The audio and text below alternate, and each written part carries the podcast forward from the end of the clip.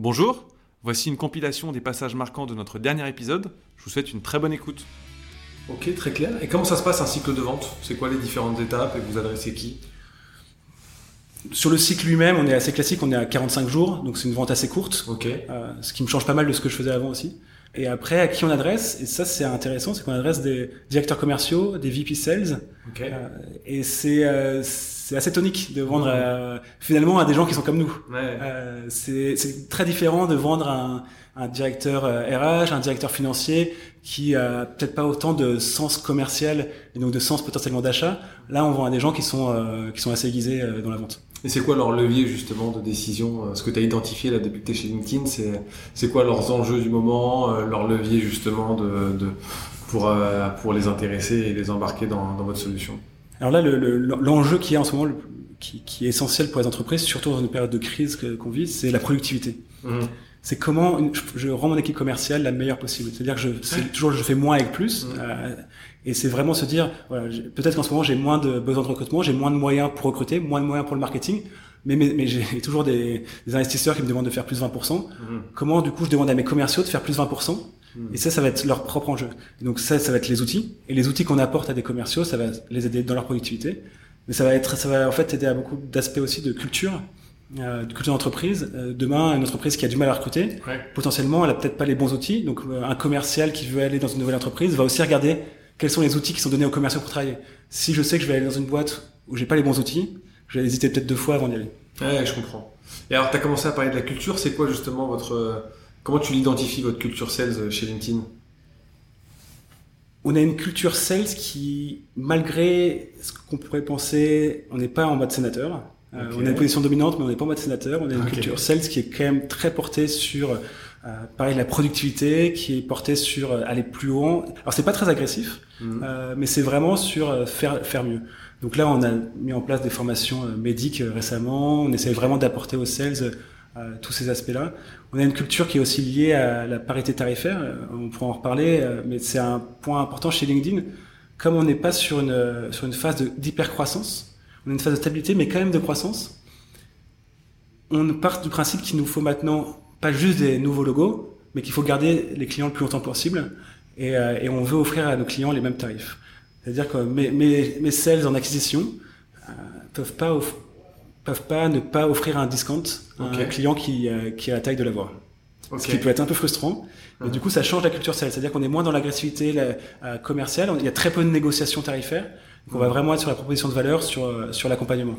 Ok. Et, euh, et si je peux développer un dernier point là-dessus, sur, euh, sur la culture LinkedIn, Mhm. on a une plateforme qui est liée à la confiance. Euh, LinkedIn, c'est la, la, la plateforme dont les utilisateurs ont le plus confiance aujourd'hui. Et notre confiance, elle doit se sentir aussi dans notre vente. On doit vraiment créer de la confiance avec nos interlocuteurs.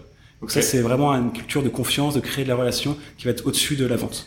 Toi, comment on fait pour faire, euh, pour déclencher le meilleur effet waouh? Comment on fait pour, euh, dès le démarrage, euh, présenter la, une proposition de valeur qui soit différenciante, qui soit, euh, qui témoigne vraiment d'une efficacité commerciale et d'un ROI derrière pour, pour les organisations?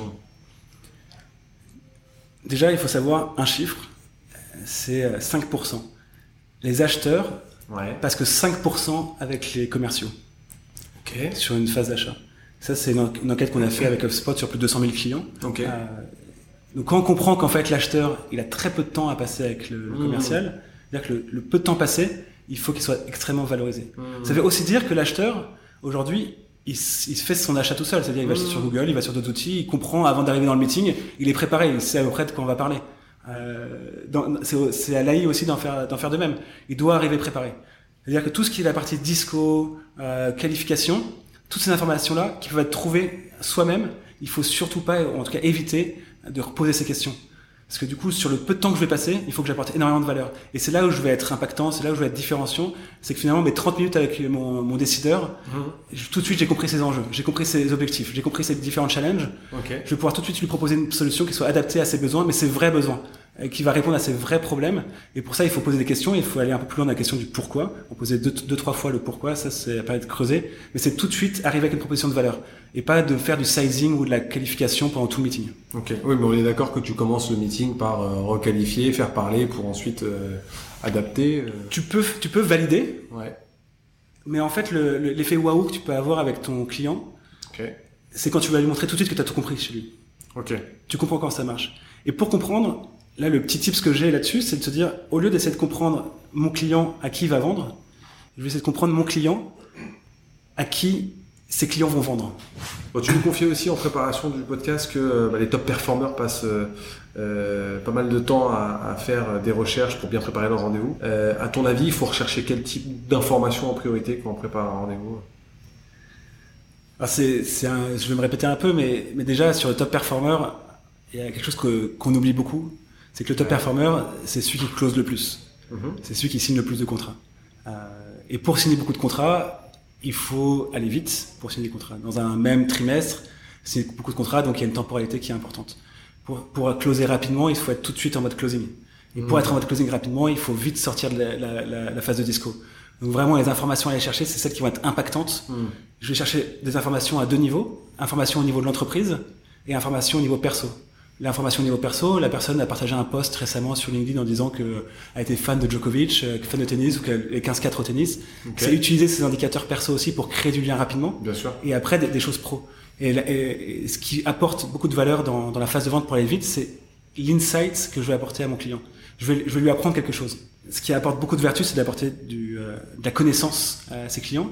Euh, on choisit une industrie et on va dire dans votre industrie, en moyenne, 80% des ventes se font comme ça. Et en fait, on apporte de la valeur parce qu'on apprend aussi quelque chose.